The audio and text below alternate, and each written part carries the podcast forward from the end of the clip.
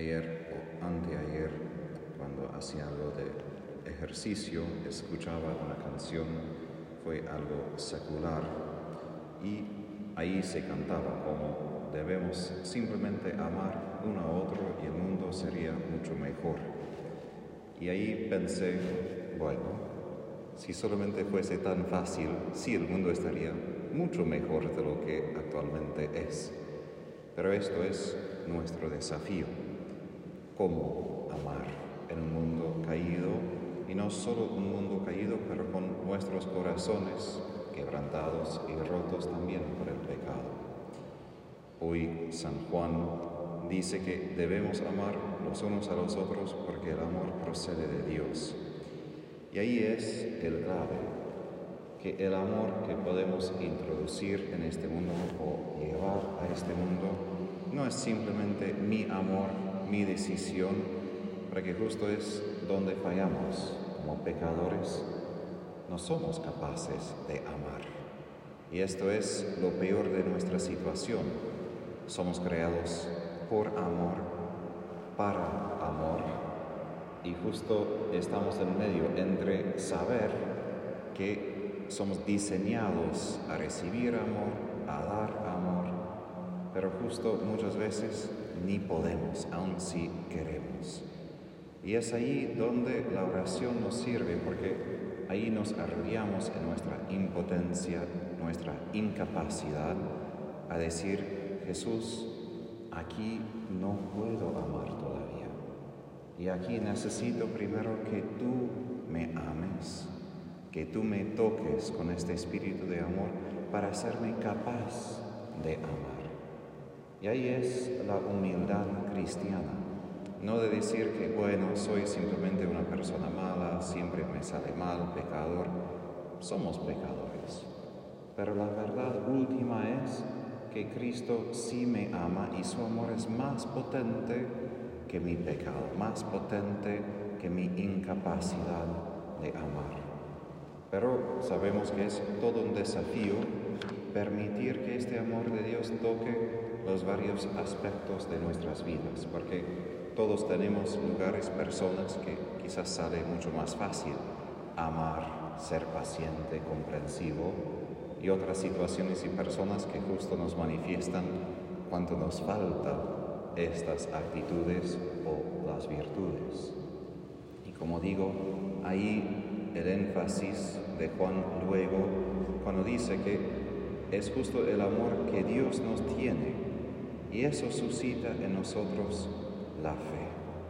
La fe es, sí, en lo que sabemos de la doctrina, pero más que todo nuestra fe se dirija, dirige a la persona de Jesús es la creencia en el amor que encontramos en su corazón y que Él justo quiere comunicar a nuestro corazón. Yo diría que la valentía más grande en este mundo, como pecadores, es permitir que Jesús abra esos tesoros a nosotros y que nosotros también abramos el corazón a amar a los demás. Porque justo cuando enfrento dificultades, enfrento sufrimiento, ahí mi corazón como reacción quiere encerrarse, quiere endurecerse, quiere protegerse y ahí se desvía el propósito de amar. Porque Jesús nos muestra en Calvario que Él nos amó hasta el extremo porque su corazón quedó abierto.